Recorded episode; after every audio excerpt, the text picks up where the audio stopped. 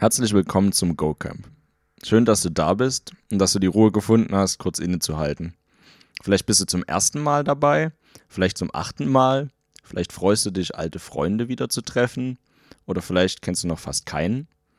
Doch wie auch immer du hier heute angekommen bist, ich möchte dich zu einer Sache einladen.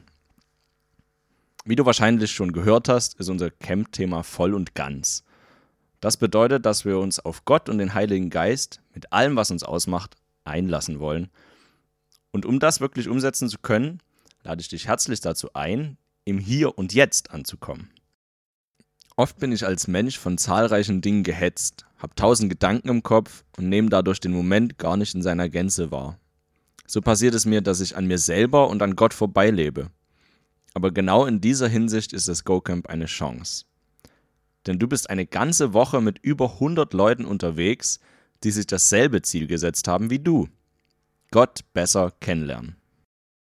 Da es auch in dieser Zeit genug Dinge gibt, die mich dabei ablenken können, sei es Basketball oder Snackpausen, möchte ich dir ans Herz legen, zwischendurch immer wieder innezuhalten und auf Jesus zu schauen.